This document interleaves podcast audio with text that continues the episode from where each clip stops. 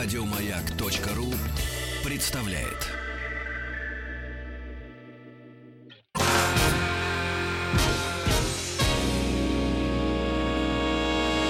Физики и лирики.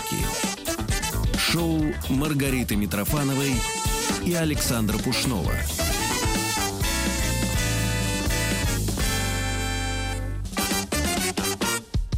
Какая энергичная песня открыла этот час. Я аж проснулась. И вот э, к разговору будущему. Я в свое время, работая на станции музыкальной 15 лет, предлагала в кабинетах музыки когда-нибудь в будущем вешать уже современных героев. Ну, кроме Баха, Бетховена, Глинки и, может быть, даже Шнитки, Мгм. повесить э, Курта Кобейна, того же Цоя, возможно. Фейса повесить можно. Ну, Фейс пока н- сам в детстве еще пребывает. То есть я как-то так шла впереди, но никто не поддержал. Мы будем говорить об, об образовании в России, вообще о его становлении, да, как таковом. Потому что Об сейчас... истории. Да, потому что сейчас это очевидно, что образование есть, и мы как, как это уже как данность, да, воспринимаем. Ну, а когда-то чтобы- его не было. А, Чтобы знать, куда двигаться, надо понять э, историю этого, собственно, замечательного пути. Александр Музафаров у нас в гостях, историк, директор Центра информационно-аналитических программ Фонда исторической перспективы. Здравствуйте, Александр. Здрасте. А, Мы начали говорить об истории, истории образования. Почему-то мы сразу Михаила Васильевича вам с обозом рыбы, значит, э, подсунули. А вы говорите, не-не-не. А Михаил Пораньше. Васильевич, это, в принципе, уже серьезная история была. Давайте отъедем туда к Петру. И вы сказали фразу, что, собственно, образование это у нас история началась с Петра. Так ли это?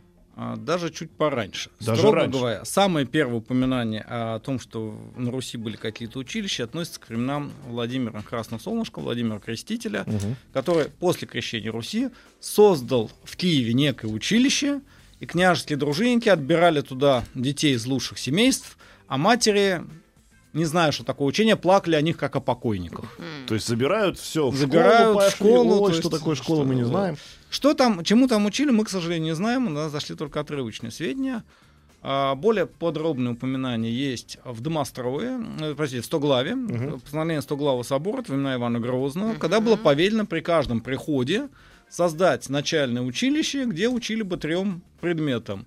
Чтению, письму и церковному пению. М. Собственно, вот на этом русское образование в 16-17 веках заканчивалось. Первое русское учебное заведение попало в Россию в качестве трофея. В 1654 году войска Алексея Михайловича взяли Киев. Мгм. в ходе э, освобождения Украины от поляков. И тогда в состав русского государства попала Киево-Могилянская академия. Православное учебное заведение, созданное митрополитом Петром Могилой. Вот после долгих э, обсуждений этого вопроса, размышлений на ним, в 1687 году в Москве при малолетнем Петре Великом, при правлении его сестры царевны Софьи, была Мгм. открыта славяно-греко-латинская академия греческими учителями, братьями Ликхудами.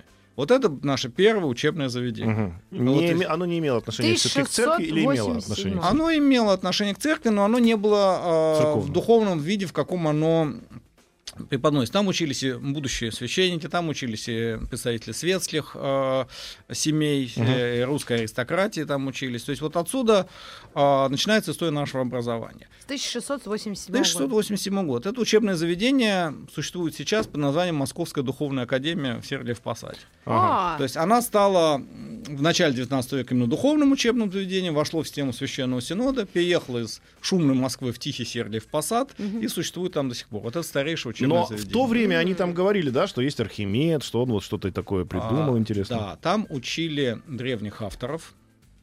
А, значит, там была подготовка, состояла из восьми классов. Строго говоря, даже прообразом послужили иезуитские колледжи. А иезуиты создали тогда лучшую систему среднего образования в Европе. Мгм. И учили они древние языки, а, значит, латынь и греческий, причем начиная там с а, примерно второго года обучения преподавание шло на этих языках. А, учили древних авторов, учились дискутировать, учились обсуждать проблемы. Высшие классы там были философия, богословие. В состав философии входили физика и математика. М. Чем важно это было учебное заведение, что его ученики, его учителя стали потом основой для всех других учебных заведений. Скажем, следующий этап у нас начинается при Петре Великом. Петр Великий делает две вещи. Во-первых, он начинает посылать целенаправленно русских людей учиться за границу, в зарубежные вузы, в зарубежные учебные В заведения. Голландию в основном, да? В Голландию, в Италию, во Францию. Там порядка двух-трех тысяч человек в год. А потом он создает первое светское учебное заведение. Это навигатская школа. В Москве в Сухаревой башне располагалась. И первых учеников для нее, где взяли, правильно, в славяно-греко-латинской. Mm. Почему? Потому что они уже умеют учиться и что-то знают. Mm-hmm. И к ним приехавшие за границу профессора могут с ними уже заниматься не с нуля. А, к тому же и костяк преподавателей в той же навигатской школе постепенно составили выпускники славяно-греко-латинской, скажем, автор первого русского учебника математики Федор Магнитский, по которому учился Ломоносов, арифметика mm-hmm. Магнитского. Она называлась арифметика, но включала в себя и алгебру, и даже а, часть высшей математики. Вот он окончил славяно-греко-латинскую, сам выучил математику mm-hmm. и вот э, преподавал в навигатской школе. Это мы, мы говорим еще про, про то время, когда все-таки обучение это было неч, неким элитой, да, то есть... Э, Или для... тем, кому это нужно. Не, ну, как скорее, так, тем, кому это нужно. Кому это нужно, да, то есть это был такой клуб интересов. А, скажем так, э, клуб, кого государство заставляло учиться. Заставляло? Да, потому что, вопреки такому распространенному мнению, население к образованию не стремилось. И сейчас не стремится. А, ну, то да. есть был очень интересный момент. Вот Петр Великий попытался создать две массовые системы школы. Он издал указ о том, что все дворяне должны иметь образование. Угу. Причем там было две меры наказания для тех, кто наказание не, образование не получил. Первое это необразованному дворянину запрещалось жениться, Опа. чтобы не плодить невежд. А второе, если человек, а до 30, если человек до 30 лет ничему не выучился, он лишался дворянства. Ой, Значит, нужен необразованный дворянин. А как это ему в голову пришло? Это он за границей так Он на... побывал э, в Европе. Он увидел, в чем э, сила тогдашних европейских государств. Я напомню, это была эпоха, когда Европа завоевывала мир. Мир, да. Голландия и... та же маленькая завоевала. Да, они завоевывали огромные колонии. Петр да, Великий да. очень хорошо понимал, что Россия должна стать такой же сильной, или ее поделят. Вот, так. надо Петра Первого повесить в школе, а не вот этих твоих певцов. Оззи Осборна? Вот, а именно наоборот все. Вот молодец, Петр а Алексеевич. Петр висит. Петр Алексеевич молодец. Так. И тогда э, он начинает, э, у него первая была попытка, это вот заставить учиться дворянство. Угу. Но в этом указе Петр писал, как многие свои распоряжения, вот буквально на лету, он забыл упомянуть главное. Что же должно включать в себя это самое образование? образование mm. И в результате дворяне поняли это так. Ну, надо знать грамоте, надо знать четыре э, действия арифметики, хорошо бы говорить пару слов по-французски. Вот э, этого хватит. Поэтому попытка Петра создать систему светского образования, цифирной школы, она провалилась. Mm. Зато удалась другая его идея, когда он решил, что раз Россия открывает границы, к нам приезжает много иностранцев, они исповедуют другую религию, наше духовенство должно уметь защищать православие интеллектуальным способом. Значит, mm. духовенство должно быть грамотным. Вообще, это старая линия наших э, духовных и светских властей на образование духовенства. Еще князь Владимир писал, да, там, а изгой поповский сын грамоте не обучен. То есть он не мог стать священником. Во времена Ивана III митрополит устраивал проверку священникам на знание грамоты, причем находились ушлые попы, которые было проще выучить наизусть свой требник, чем разбирать эти азбуки в виде глаголь добро. Mm. Их все-таки вычистили, когда Петра I читать они все умели. Петр пошел дальше. Он велел в каждой епархии создать училище по образцу славяно-греко-латинской. Да и не рукополагать в сан тех, кто их не окончил. Так появилась система духовных семинарий. Mm. И вот эта система при Петре прижилась. Mm-hmm. И вот система нашего духовного образования ведет место от Петра Великого. А дальше Петр э, создал еще одно учебное заведение, которое, собственно, положило начало э, во многом будущей нашей системе образования. В 1724 году он учредил в России Академию наук.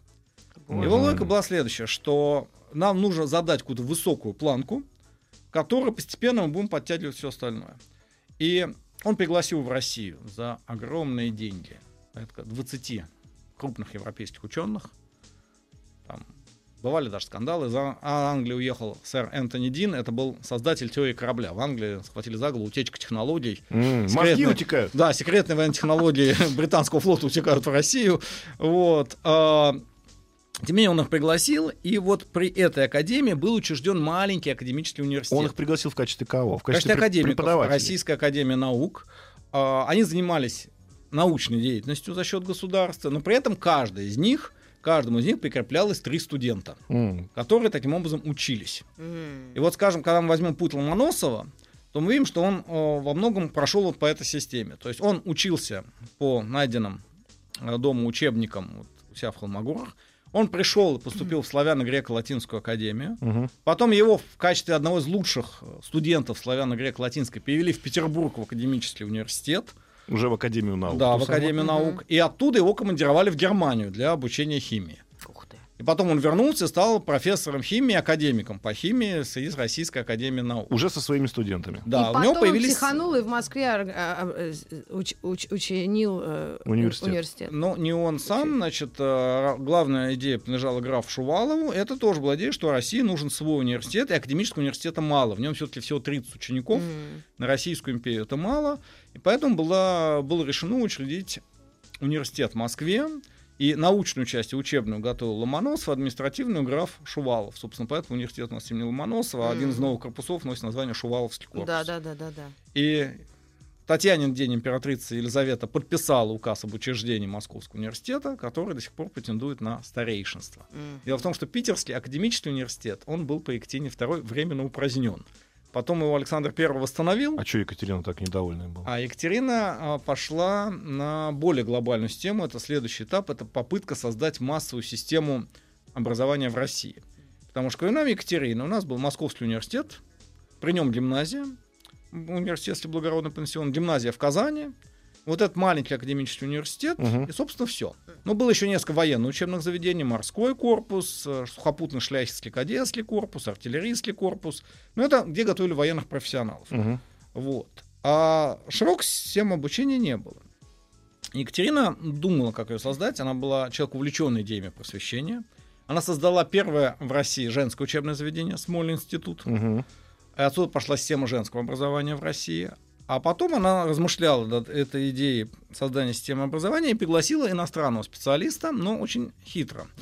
Она понимала, что, скажем, человек из Германии или Франции может не найти подход к русскому обществу. Поэтому она пригласила человека, после консультации с австрийским императором, был Иосиф Янкович Демиреево, серб, православный. Когда Сербию захватили турки, он бежал в Австрию, окончил Венский университет, и он создавал народные школы в славянских провинциях Австрийской империи. То есть был человек с университетским образованием, опытный педагог, и в то же время православный и славянин. То есть он хорошо находил общий язык с нашим обществом. И именно он разработал вот эту систему создания училищ. И при Екатерине II было велено создавать в каждой губернии главное народное училище, в каждом уезде малое народное училище. И это была первая национальная система светского образования. А для того, чтобы готовить кадры для этих учебных заведений, Петербургский университет был преобразован в Петербургский педагогический институт. Мгм. Вот. То есть А он просто, она- он просто из университета переквалифицировался в Вот институт. это когда по стране... Это 1700, конец 1770-х, начало М. 1780-х годов. По стране уже какая-то Да, есть... начинаются с- вот эти... э, Гаврил Романович Державин, в ту пору тамбовский губернатор, вспоминал, как он создавал это самое училище. Потому что из Петербурга пришло указание училище создать, денег в бюджет не заложили. Сказали, изыщите на месте. Ну и губернатор стал изыскивать. Сначала он конфисковал у же да? самое. э, какого-то купца за долги дом, который был должен казне, значит. Так. А дальше он стал объезжать знатных людей губернии и говорить, понимаете, вот мы открываем народное училище. Это распоряжение императрицы. Я, когда открою, напишу об этом в Петербург, императрица этим интересуется, я упомяну всех, кто мне помог. Да, да, да. Естественно, помочь в таком деле хотели многие. Поэтому деньги на открытие училища он собрал. А чтобы м, И не купил яхту сразу же. Чтоб, да, себе. чтобы там бой на яхте плавать негде. Ну, Вот. а, чёрт. Чтобы, э, с- так сказать, Мерседес. поддерживать, он вел целевой налог. Целевой налог был такой, что в городах Тамбовской губернии по центральным улицам запретили ходить в нетрезвом виде. М. Полиция арестовывала тех, кто этот закон не соблюдал, и, значит, э, Штрафы? штраф шел целевым э, образом на финансирование вот этого учебного заведения. Слушай, может, сейчас То тоже есть, надо такое ввести? Кто пьяный, Да тот мы платит тогда за такой богатой страной обучение. станем, не дай бог, не надо Вот, то есть, э, и вот эта система заработала. а, училище Екатерина задумала, как все сословные, и столкнулась с какой проблемой, что дворяне не хотели отдавать туда своих детей. Не хотели. учить их дома. Да, потому что они говорили, что вот как это мой драгоценный, чудо-воспитанный мальчик пойдет учиться с сыном какого-то мещанина, научится дурным манерам Фемистоклюс. и так далее, да. То есть и начинались вот такие э, проблемы. Поэтому правительство, с одной стороны, критиковало домашних учителей. Вот Денис Фан Визин написал замечательную комедию «Недоросль», в которой описал, что такое домашние учителя, да, как они вредны.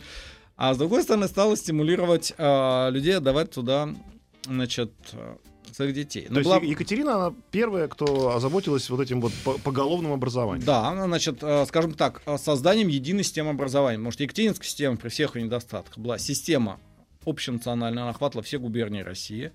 там работали по единым программам, и там был единый педагогический подход, который вот разрабатывался в Петербургском. Тот Да, самый институт. единый учебник истории вот тогда появился, наверное, первый-то. Да, у них А. были единые учебники, они печатались в Петербурге, рассылались по всем этим. А дальше э, ситуация начинает меняться времена Александра I, когда создается Министерство народного просвещения, ведомство, которому подчинили все учебные заведения в России. Впрочем, тут же начались изъятия, потому что военное ведомство заявило, что его свои учебные заведения оно удержит у себя. Морское ведомство заявило, что оно свои учебные заведения удержит у себя. А дальше а, начинается очень интересная вещь, когда многие э, ведомства Российской империи создают свои учебные заведения. Мгм. И в итоге на Министерство народного просвещения возложили обязанность обеспечить, как современным языком, единство образовательного пространства. То есть учебные заведения принадлежали разным ведомствам, у них были свои программы, но они были согласованы. То есть можно было переходить из одного в другое.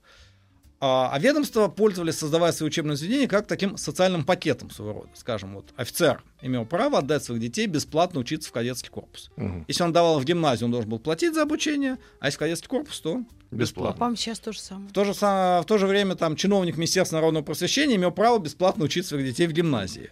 А Но если он отдавал в кадетский корпус, он должен был платить. А, То есть а, дети духовенства учились, соответственно, в- либо в семинариях, если это мальчики, либо в женских епархиальных училищах, если это девочки. дети духовенства. Да. Ну, есть Это такие. Ну, Как? А, Извините. Дети священников, Ну, диаконов и так да. далее. А, Белого духовенства, конечно. что-то я совсем Вот. с Луны. То есть, а, и вот а, при Николае Первом у нас возникает такой тип учебного заведения, как классическая гимназия и технические училища. При Александре Втором добавляются реальные училища. А, а радикальная такая революция нашего народного образования, такого радикального расширения происходит при Николае II, когда Россия переходит к всеобщему народному образованию. Это какой год? Так, Это, чтобы э, э, выпить вот- за это в пятницу. Точная дата это 1908 год. Это внесение в Государственную Думу закона о введении всеобщего начального обучения в Российской империи. А к 17-му этот вопрос, собственно, еще раз поломали. Или наоборот. Там получилось следующее. А, Мы дело можем том- только намекнуть, потому что у нас сейчас новости, новости спорта. Да, давайте да, на Николае II пока остановимся, да, и потом от, И в от, 1908 годе. а от восьмого года потом пойдем туда дальше. Плясать. Известно в каком направлении. Физики и лирики. А, Мы вместе с Александром э, Первым, я имею в виду Александром, который сегодня пришел у нас в первом часе, э, Музафаров, историк, директор Центра информационно-аналитических программ Фонда А ты Александр второй выходит? Я, получается, второй, потому что я э, не могу быть впереди Александра, нашего гостя. Так вот, мы с Александром Первым, я Александр Второй, остановились Да. на Николае Втором. И давайте мы оттуда про- продолжим. Значит, 1908 год, 1908 год, Николай II, и это, по сути, начало вот этого вот Начального образования. в начального России. образования Нет, в это России. не начало. Начальное образование в России развивается уже раньше. При, в 1908 году оно становится всеобщим. всеобщим. То есть а, школы начинают создаваться начальные где-то после Великих реформ, то есть с 1661 года.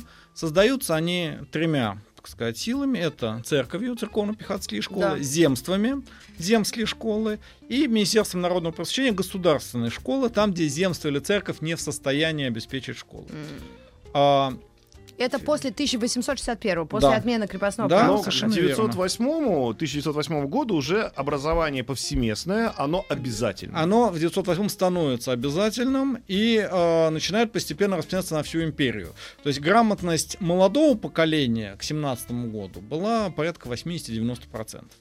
А старое поколение, да, там сильно зависело от губернии, сильно зависело от э, возраста, но были области, которые, там, скажем, в конце 19 века были почти поголовно грамотные, скажем, об- области Великого войска Донского, казаки хорошо учили своих детей, а, Вот. Там самые развитые губернии это Московская, Петербургская губерния, Центральная губерния России.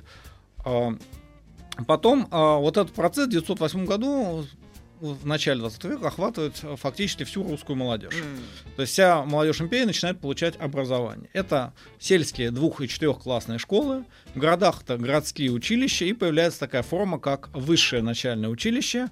Она для нас интересна тем, что из этой формы потом вырастет советская школа. Мгм. И вот здесь а, есть а, такая принципиальная разница между советским и имперским подходом, а, потому что а, до революционному подходу характерно разнообразие. Мы видим очень много разных типов школ. Фактически считал, что ну, вот, ребенок с этим происхождением и склонностями может выбрать ту дорогу, по которой он идет. А, советская э, изначально стояла на единую трудовую школу, и все типы школ разных упразднила. А второй момент был важный, что до революции, когда подходили к среднему образованию, считали, всему выучить ребенка нельзя. Поэтому надо сделать две вещи. Научить его учиться и развить его ум. Скажем, русская классическая гимназия. У ней была очень небольшая предметная программа. Там считалось, что лучше всего развивают ум. Это два предмета, да, две, два направления. Это древние языки и математика. Мгм. Поэтому гимназисты учили латынь, греческий, французский, немецкий и учили математику а, в большом объеме. То есть получалось, что, скажем, гимназист учил латынь и греческий больше, чем сейчас учит студент-филолог, а математику чуть больше, чем современный выпускник физико-математической школы. О, боже. И это считалось как бы Норм. на самый Это- нижний уровень. Это был э, уровень среднего образования. То есть у них была еще география, история, русская словесность, значит, э, закон Факультати- Божий. Факультативно уже. Нет, это обязательный предмет, но они были так вот подчинены вот этим двум главным направлениям: древние языки и математика. Так. В результате выходил человек, который, с одной стороны, хорошо владел европейскими языками. Скажем, Николай Степанович Гумилев, знаменитый поэт, окончил Царскосельскую гимназию с четверкой по французскому. Это не помешало ему поехать и учиться в Сорбоне.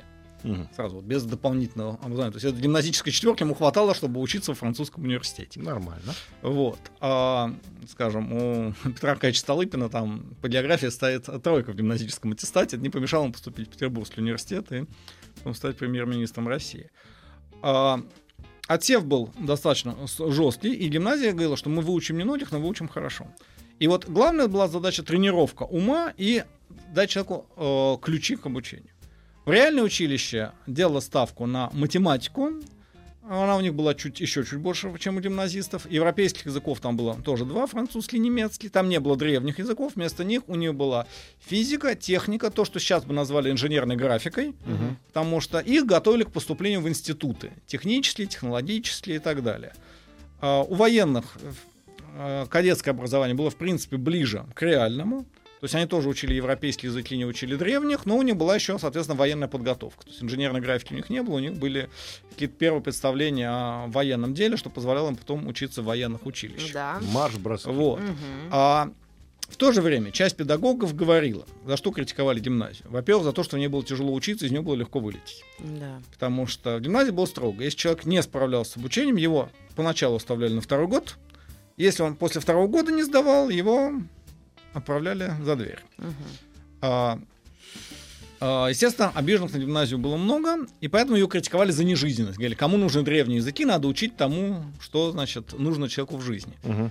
И поэтому, когда создавали такую форму обучения, как высшее начальное училище с семилетним сроком обучения, это такое недосреднее образование в Российской империи было. И вот там как раз взяли за основу многопредметный подход. Да. Там появилась и физика, там появилось и естествознание, там и географии стало больше. То есть а, появилась такая идея а, появить, сдать много предметов. Ну, это такая прото-средняя школа Советского Да, Союза. и, сове- и советская система образования взяла именно ее за основу. Мгм. То есть единая трудовая школа создана на базе высшего начального училища Российской империи. У нее сначала был тоже семилетний срок обучения. Если вы помните, советское образование было сначала 7 лет, потом 8, потом добавили 9-10 классы, как Мгм. дополнительные. Ну да. Вот. И Восьмилетняя была обязательная. да. А десятилетняя уже кто хотел, Сначала тот- семилетнее было обязательно, потом а, добавили еще один год.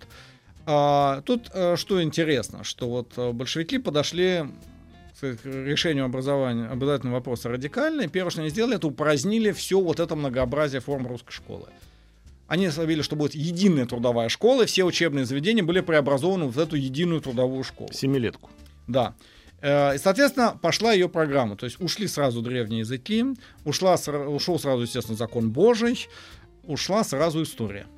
Большевики вытянули историю, потому что заявили, что история началась в 17 году. Да. Мы строим новый мир, а то, что было до этого, знать совершенно не обязательно. Не А, неплохо сейчас. То есть в 1934 году сообразили, что что-то пошло не так, Да. потому что мировая революция не получилась, а жайные петухи будущей Второй мировой войны уже запевали свои песни, Ну и да. историю вернули а, в усеченном виде, э, и ее сделали, из нее сделали такой, знаете, идеологический предмет, когда у нас история разделилась. Вот если посмотрим гимназическую программу по истории, то она официально называлась так: История России и зарубежных, и зарубежные, относящиеся до истории России. То есть Да. в основе был курс истории России, А события зарубежной истории привлекались, насколько они затрагивали русскую историю. То есть, Ну, если- та- татаро-монголы и да, французы. надо рассказать о том, кто такие татаро-монголы. Если мы говорим о войне 12 года, надо рассказать, кто такой Наполеон. А большевики пошли по э, другому пути. С одной стороны, у них была э, история СССР, а, причем это было обяза- о- официальное название предмета, поэтому были такие, э, у меня дома хранится замечательный учебник с комическим названием «История СССР с древнейших времен до 1861 года». Круто. Да, значит, а, но он, он создавался на базе такого предмета, как история борьбы трудящихся за свое освобождение. А, Вот. А второй предмет это были вот курс зарубежной истории. Он начинался с истории древнего мира, истории средних веков, истории нового времени, истории новейшего времени, где особо акцент делался на историю, там, скажем, Англии, Франции, историю США. Почему? Потому что на материале вот этих историй этих стран работал Карл Маркс, который был основоположник марксизма, которого советские дети тоже изучали. М. Чтобы они понимали, на базе чего он писал, им это давали. Мгм. А, в итоге получилось, что на изучение зарубежной истории советский школьник тратил больше времени, чем на изучение истории Отечества. Ну так отечество уже с древнейших времен. и- Ну да, до 61 года ну, Ну, такой и у Отечества постоянно история меняется, а Да. там более-менее она постоянно. Да, и М. поэтому, к сожалению, этот подход у нас сохранился до сих пор. У нас до сих пор дети изучают гражданскую войну в США, восстание Уотта Тайлера, там какие-то там крестовые походы, значит, там какой-то промышленный подъем Англии во второй половине 19 века, чартисты, чего у нас там только нет в учебниках. Зато вот э, сейчас вот э, был в Калуге, разговаривал с учителями истории на русско-турецкую войну, вот освобождение Балкан, славную страницу нашего оружия Да, и да. нашего общества отводится 20 минут. Ну да, зато вот... И ну вот у Тайлера 15. Вот. Какая-то странная вещь. А вы думаете, есть у нас перспектива Ну, ну, мы как- как-то мы пересмотреть? перескочили от начала революции сразу к современности. Да. Значит, давайте вернемся, а, посмотрим, как развивалась советская школа. То есть сначала это был вот такой единый советский подход. А Единый- давайте вот еще немножко мы Да, вот да. про школу-школу, а вот что у нас с академией научной? А, значит, давайте посмотрим, как э, развивалось это э, в Российской империи. Значит, при Екатерине к Академии наук добавилась Российская Академия, в которую включались представители искусства и изящной словесности. Ой. Потом она разделилась. Значит, из нее выделилась Академия художеств, Мгм. которая, собственно, так и осталась от настоящего времени. А, значит, вот эти гуманитарные образования были присоединены к Императорской Академии Наук. Там были гуманитарные отделения. А, потом... А Александр Сергеевич у нас куда поступил-то? А, это очень интересный момент. Это эпоха Александра Первого, который в качестве создал сеть императорских университетов. По нему открывается еще несколько университетов, которые должны стать основой высшего образования. И он создал учебное заведение, которое должно было дать кадры высококвалифицированных государственных управленцев. А. Царскосельский лицей. То есть это, это- управленческое э, Да. заведение. То есть знал, что мы отберем 30 лучших юношей, и за 6 лет в них введем программу высшего и среднего образования одновременно. М. То есть это был такой гиперинтенсив. Потому что То есть них Пушкин на крепкого хозяйственника учился, в принципе. он учился на администратора и такого крупного политика. А, может, а, Видишь. у них э, не было каникул, то есть лицеисты учились круглый год, без отрыва, так сказать, э, у них не было перерывов. Летом у них чуть-чуть менялась программа, там вводилось больше прогулок на свежем воздухе, но тем не менее, вот, причем это примерно 8-9 часов занятий в день. А, то есть э, там вот Еще и без Утром, выходных. ну, Нет, в воскресенье у них было. Все-таки народ М. православный, в церковь мы ходим, поэтому в воскресенье у нас свободный день. А вот все остальные 6 дней в неделю по 9 часов в день они учились. Вот А, это была такая попытка вырастить высококвалифицированных управленцев. Уже тогда многие сомневались, что это получится, уж больно интенсивно. И поэтому потом, уже вот в постпуштинское время, программу немножко изменили. То есть она стала и подлиннее, их стали учить не 6 лет, а 8. И э, набирать туда стали уже людей, которые окончили несколько классов, скажем, гимназии и так далее. Но это было такое действительно элитное учебное заведение, которое готовило высококлассных чиновников. По такому же образцу потом создали училище правоведения в Петербурге и Демидовский лицей в Ярославле. Но чиновника из Пушкина не получилось все Чиновника не получил, хотя чиновником он был. До последнего своего дня жизни он был чиновник 10 класса коллегии иностранных дел. Вот. Но из его одноклассников вырос такой человек, как последний канцлер Российской империи, министр иностранных дел князь Горчаков, выдающийся дипломат второй половины 19 века. А, из него из лицея вышли адмиралы, вышли генералы. То есть там действительно это были хорошо подготовленные ребята, которых очень и хорошо учили. А Академия наук... Вот она- Академия наук превратилась а, в такой центр научной мысли, а, который занимался уже исключительно научными исследованиями. Педагогическую часть с них сняли. Ее Ага. передали на уровень императорских университетов. И И вот эта Академия вот в таком состоянии докатилась до революции. она существовала до революции, она расширялась. а, Там было довольно большое число членов. а, Потому что было- а, очень интересно была вещь. То есть, что такое член Академии наук? Это избирались туда, ученые избирали сами, кого считали достойным из профессуры. Там были разные вещи, скажем, Менделеева дважды прокатывали на выборах в Академию. И так и не избрали. Вот у него был только член-корреспондент. А ты ж. Вот. Мгм. а, Интриги? Нет, не интриги. Дело в том, что когда человек становился академиком, ему государство выделяло средства на научные исследования, которые он вел, вот, как считал нужным. А, Считал, что это вот такой свободный мозг, все, что он сделает, это будет полезно для Отечества. Менделеев был профессором Петербургского университета и чиновником Министерства финансов. И у него возможности для исследования были. И часто А. его второй раз его прокатили, просто коллеги сказали, а зачем А за- ему быть Да, академиком, ему погоны? если у него и так есть чем заниматься. ну да. То есть поэтому его академиком э, не избрали. Хотя ему, конечно, это было обидно. Э, вот. То есть Ну, вот просто интересно отношение а, вот, э, новой власти да, к а, вот этой Академии. Не А. стали ее разрушать, насколько я понимаю. там сложно. Поначалу ее не стали трогать, потому что действительно это очень умные люди, которых других нет. И потом это ученые с мировыми именами, которых э, ну, их тронешь, это будет э, скандал большой. Большевики скандалов поначалу избегали. У Но нас э, с- э, маленькая пауза на рекламу, сейчас вернемся. Физики и лирики. Физики, Продолжаем лирики, истории. разговор с Александром Музафаровым. Мы остановились на том, что все-таки успела проскочить революцию Академия наук, но не все так гладко было дальше. Да, значит, сначала большевики решили параллельно с а, вот этой вот а, Академией наук императорской создать свою красную. Она называлась Институт красной профессуры, и там готовили красных профессоров красных академий. А где это было? В Москве? В Москве. А потом в 30-е годы, к- в конце 20-х, когда красные академики почувствовали себя силой, они решили, что старую академию можно упразднить. И фактически прошел рейдерский захват, потому что вот в состав Академии наук были введены, кооптированы, как так сказали, Мгм. решением партии вот эти красные профессора. Началась чистка Академии наук, вошедшая в историю как академическое дело. Были арестованы более сотни крупных ученых, многих арестовали, многих сослали, многих сослали в лагеря, некоторых, порядка 20 человек, расстреляли. А, Прям ну, химиков, физиков. Историков, физиков, химиков, филологов. а, И Вавилова. Вавилов потом Попозже, пострадал, да, его, да? Значит, и Это генетик. это был такой погром Академии. э, Но к середине 30-х большевики, большевистское руководство спохватилось. Это Сталин мой любимый, правильно? Выяснилось, да, что красные профессора, они очень красные, но профессора они не очень хорошие. Да. И тех, кто уцелел, стали возвращать. Мгм. Стали возвращать, стали возвращать им академические звания, и поэтому Академия наук вот так это пережила. То Это есть- была цель, э, чтобы оборонка как-то могла себя а, а, усовершенствовать. Дело шло ко научными- Второй мировой войне, и стало понятно, что это будет война умов, и стало понятно, что никакая идеологическая верность, никакой идеологии не заменит действительно Танки. ум. И, а без ума действительно не создашь ни танки, ни оружие, ни прочее. И да, тогда поп- попытались создать условия для учебы. Собственно, на самом деле вот эти вот требования реальности, они заставили большевиков отказаться даже от их любимой модели единой школы. А это что? А, ну вот я напомню, что Это после семилетка революции большевики создали вот эту семилетку, Ага. потом добавили 9-10 класс.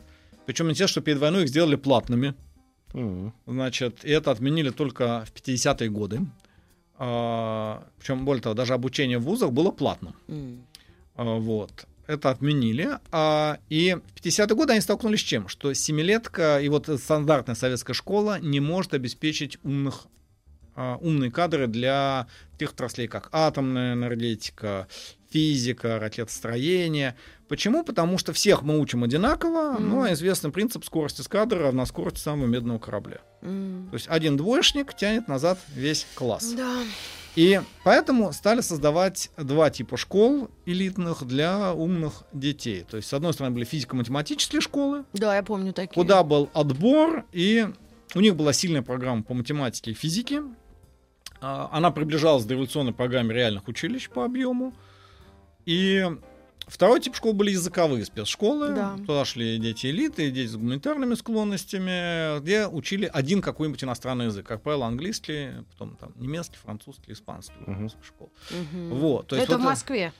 Или Нет, они были стране? не только в Москве, они были в Новосибирске, они были в Ленинграде, они были в Киеве. То есть М. такая сеть этих школ была. Их было не так много, но все-таки они немножко выбивались от общего вот этого уровня единой советской Спецшколы, школы. я помню. Да, Но и университет существовал. университет существовал, хотя ему тоже пришлось пройти очень многое.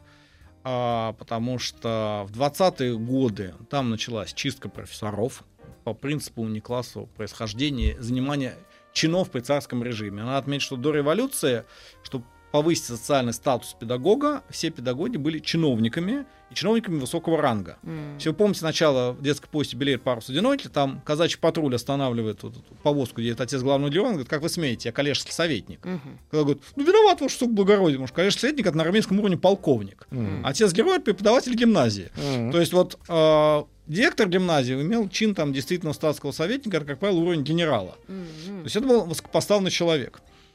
А, Ну, теперь как, как сейчас все в Единой России. тогда, начинали. видимо, да. Э, чистить, и более того, вводились передовые методы обучения. Бригадный метод. Из студента остается бригада, она вместе учится, а потом один представитель бригады идет на зачет Прекрасно. И сдает. Прекрасно. Ну, понятно, что, как правило, именно тот, кто ходил сдавать, тот, в общем-то, и программу усваивал. А остальные вот отсиживали за его широкой спиной.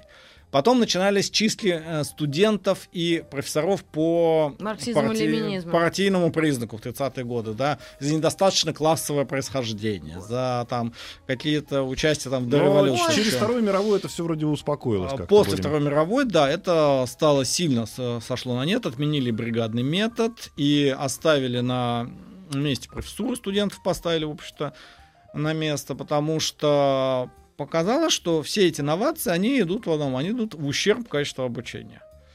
И последнее, что тревожило советскую школу, что, так сказать, ее сильно осложняло ей жизнь, это целенаправленная политика а, советского руководства, направленная на создание гомогенного советского общества. А То есть идея была какая? равномерно. вот такое. Значит, что в обществе не должно появляться интеллектуальной элиты. Поэтому дети инженера Это должны они пойти, собирали совещания такие? пойти, да, пойти работать на завод, а дети рабочего должны поступить э, в институт. А в следующем поколении они должны поменяться. Мгм.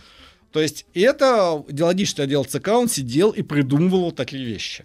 Поэтому, с одной стороны, пытались затащить вузы, целенаправленно были целевые рабочие наборы, создавали даже специальные э, подготовительные факультеты, рабфаки. Значит, с другой стороны, вводили ограничения для поступающих как бы со стороны. То есть, обязательно, если кто в советское время поступал в вуз, помните, там была графа в анкете «социальное происхождение». М. Указывались, кто Да, ваши меня родители. портком возили в какой-то Вот, а, да. районный. То есть, На это. Ну, была... 1987 год. Да, Но это... при этом это же ЦК понимала, что надо э, этого Юрия Алексеевича запульнуть же. Да, поэтому были исключения. Был, э, были физические вузы, физтехи, м, значит, э, МИФИ. Вот. а, Было, так сказать, там отдельный подход, допустим, при формировании МГИМО. Это уже на самом Вот. деле, по сути, Министерство обороны, да, этим Да, занимается? ну, скажем так, Министерство атомной промышленности, э, Минсредмаш, как он тогда называлось, вот. И оно курировало свои вузы, конечно, он старался отобрать себе умных э, людей, что, потому что к атомному реактору идейно подкованного дурака пускать не надо. На этой оптимистической ноте давайте мы сделаем паузу и, И пригласим вас в- Нам не хватило Александра вообще. Музафарова. Приходите к нам еще, потому что очень интересно. И мы только дошли до, собственно, 60-х годов. Но, в общем-то, А в каком-то, смысле рассвета э, советской науки. Да, про это мы тоже поговорим и пойдем дальше. Ну, надеюсь, что мы упремся в ЕГЭ рано или поздно. когда-нибудь. И вы нам скажете на ушко, потому чтобы не нагонять Э, эту панику. Да, Хорошо это или плохо? Стоит ли, да, нам как-то опасаться ядерных реакторов или нет? Спасибо вам большое. Приходите к нам еще. Спасибо. Еще больше подкастов на радиомаяк.ру.